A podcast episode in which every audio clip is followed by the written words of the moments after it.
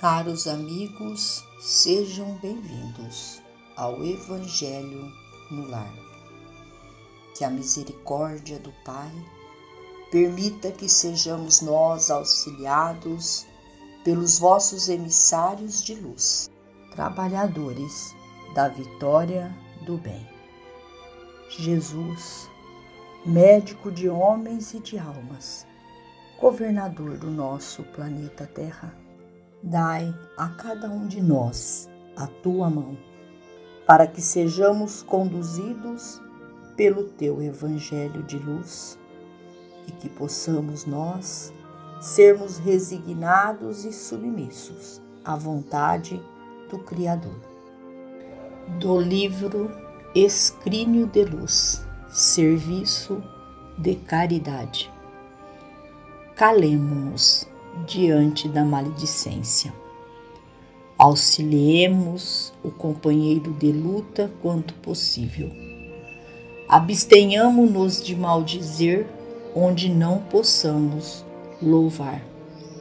Distanciemo-nos das ideias de vingança quando o mal nos visite o coração.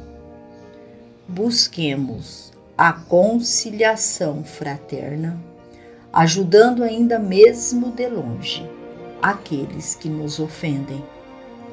Desculpemos quantas vezes se fizerem necessárias cada dia, exercitando-nos para o verdadeiro perdão. Esqueçamos os velhos caprichos de nosso eu, que muitas vezes nos prendem a escuras ilusões. Aprendamos com a vida para sermos mais úteis.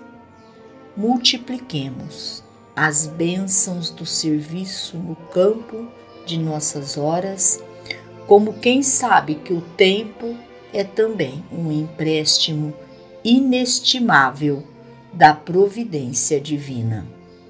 E assim, procedendo, estejamos certos de que praticaremos a caridade com o próximo e conosco, de vez que corrigindo em nós aquilo que nos aborrece nos outros, estaremos acompanhando Jesus em nosso esforço de ascensão.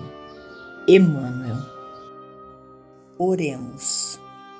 Se crês em Deus, por mais que te ameacem os anúncios do pessimismo com relação a prováveis calamidades futuras, conservarás o coração tranquilo, na convicção de que a sabedoria divina sustenta e sustentará o equilíbrio da vida acima de toda a perturbação. Se crês em Deus, caminharás sem aflição e sem medo nas trilhas do mundo.